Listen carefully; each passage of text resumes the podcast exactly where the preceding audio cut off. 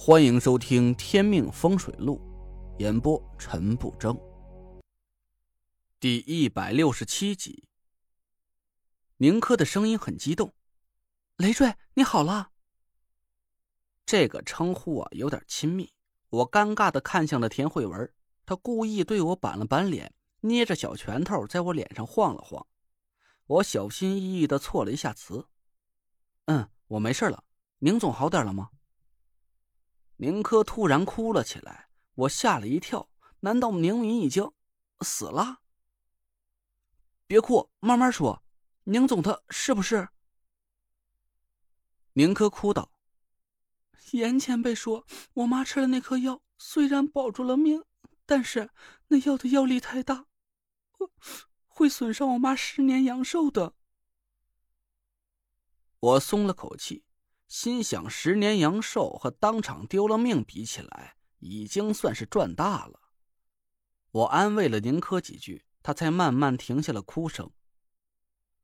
累赘，谢谢你，我妈做了对不起你家的事儿，你还肯救她的命。算了，他因为这事儿折损了十年阳寿，也算是得到了惩罚，这事儿就算翻篇了。宁珂沉默了一下。累赘，这几天你有时间吗？什么事儿啊？我妈想和你谈谈。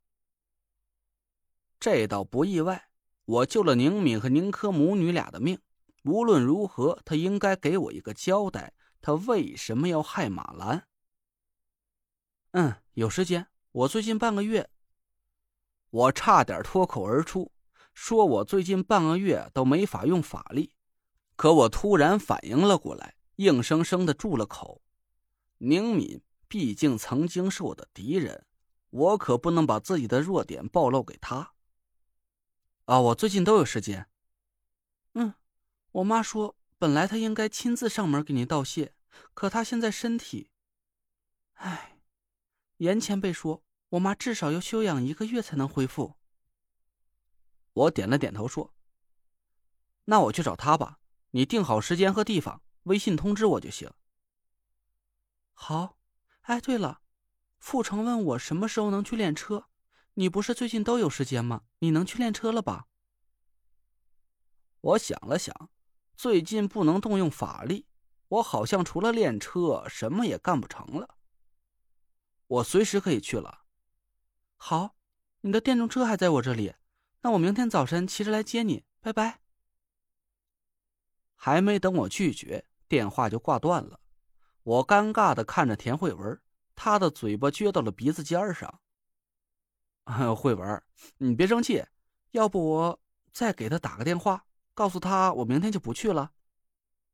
不行，你不许给他打电话，我生气。好好，不打不打，明天呢我就和他一起。不行，你不许和他一起去练车，我生气。好好。不去不去，那我打个电话。不行，不许打。我苦着脸，那我到底去还是不去啊？哼，我不管，我生气。惹不起，惹不起。我赶紧钻进了被窝，我的身体还没恢复，脑袋刚一沾枕头，很快就睡着了。第二天一早，我醒来的时候，田慧文已经去公司了。我昨晚还以为他是真的生气了，可看到他给我准备的早餐和厚衣服，我的心又暖了起来。七点半，宁珂骑着车接上了我。这次他再也没缠着让我带着他，我坐在了后座上，抱着他肉肉的腰，我们又来到了久违的练车场地上。傅成早早的就在车旁边等着我们，他看到宁珂摘下头盔走过来，那模样啊！真贱呐，就差点没跪下来请安了。宁珂没理他。我们站进队伍里，傅成黑着脸看了看我。请个假这么久，干什么去了？三天打鱼两天晒网的，你是不是不想拿本了？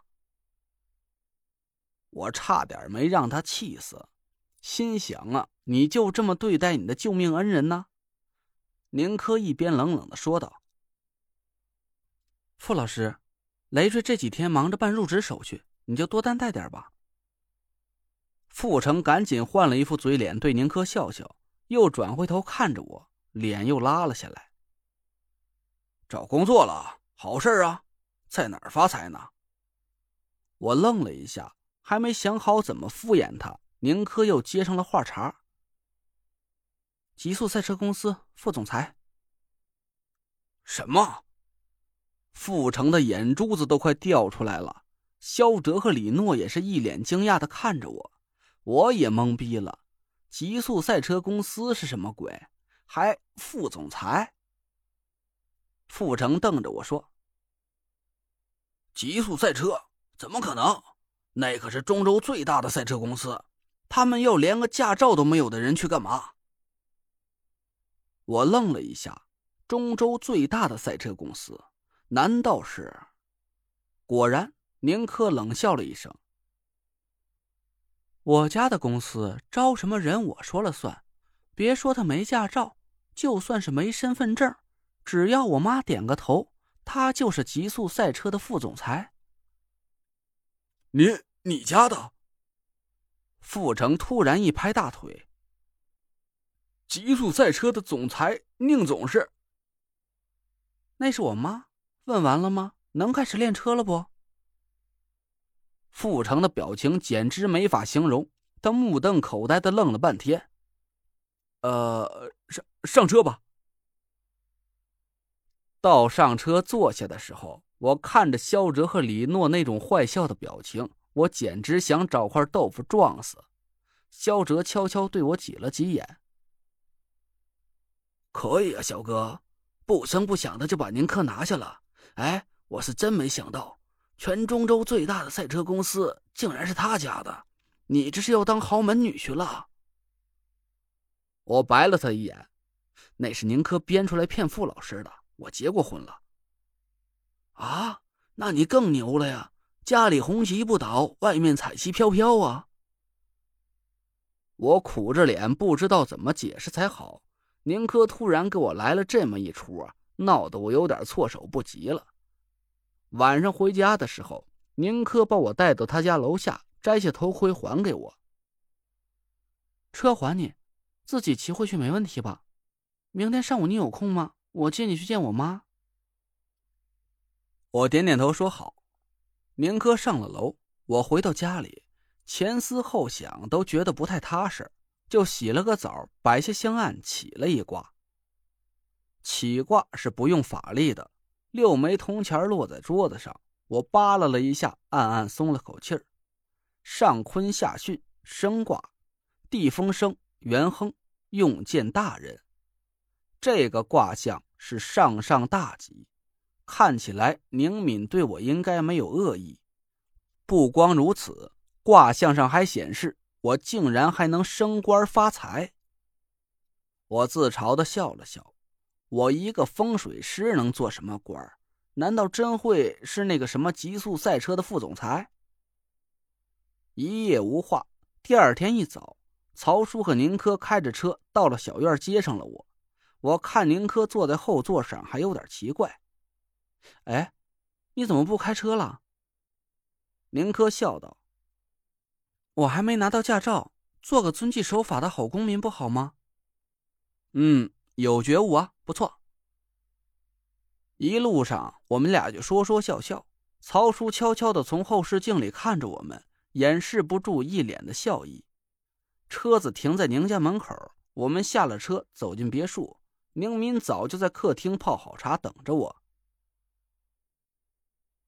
坐吧，坐吧，我叫你累赘，你不介意吧？我点了点头，没说话。宁敏见我神情淡淡的，尴尬了一下。累赘，你是我小柯的救命恩人。关于我以前做的那些错事儿，我想也该是时候给你个合理的解释了。这件事儿说起来话长，我慢慢的跟你讲。我没说话，坐在沙发里盯着宁敏。宁敏叹了口气，眼圈有点发红。唉，这件事追根溯源。还要从二十一年前，小柯的爸爸说起。您刚刚听到的是《天命风水录》，我是主播陈不争，订阅专辑不迷路，麻烦您哎再给我个关注。